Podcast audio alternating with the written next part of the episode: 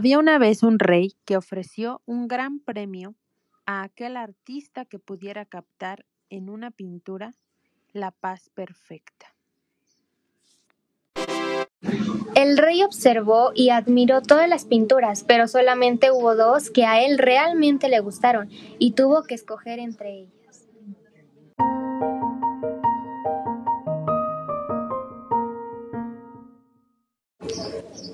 La primera era un lago muy tranquilo.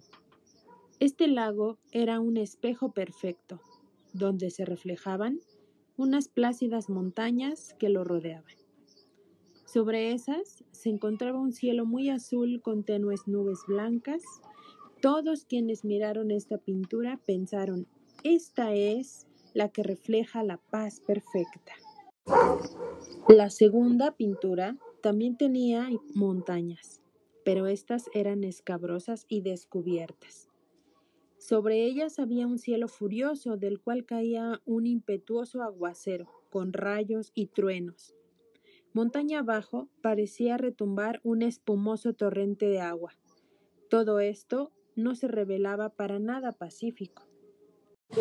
Pero cuando el rey observó cuidadosamente, vio tras la cascada un delicado arbusto creciendo en una grieta de la roca. En este arbusto se encontraba un nido.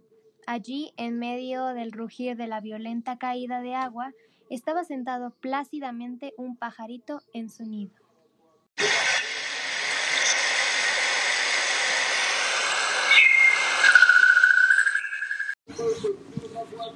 ¿Paz perfecta? ¿Cuál crees que fue la pintura ganadora? ¿Cuál crees que escogió el rey? Explicó el rey. Paz no significa estar en un lugar sin ruidos, sin problemas, sin trabajo, duro o sin dolor.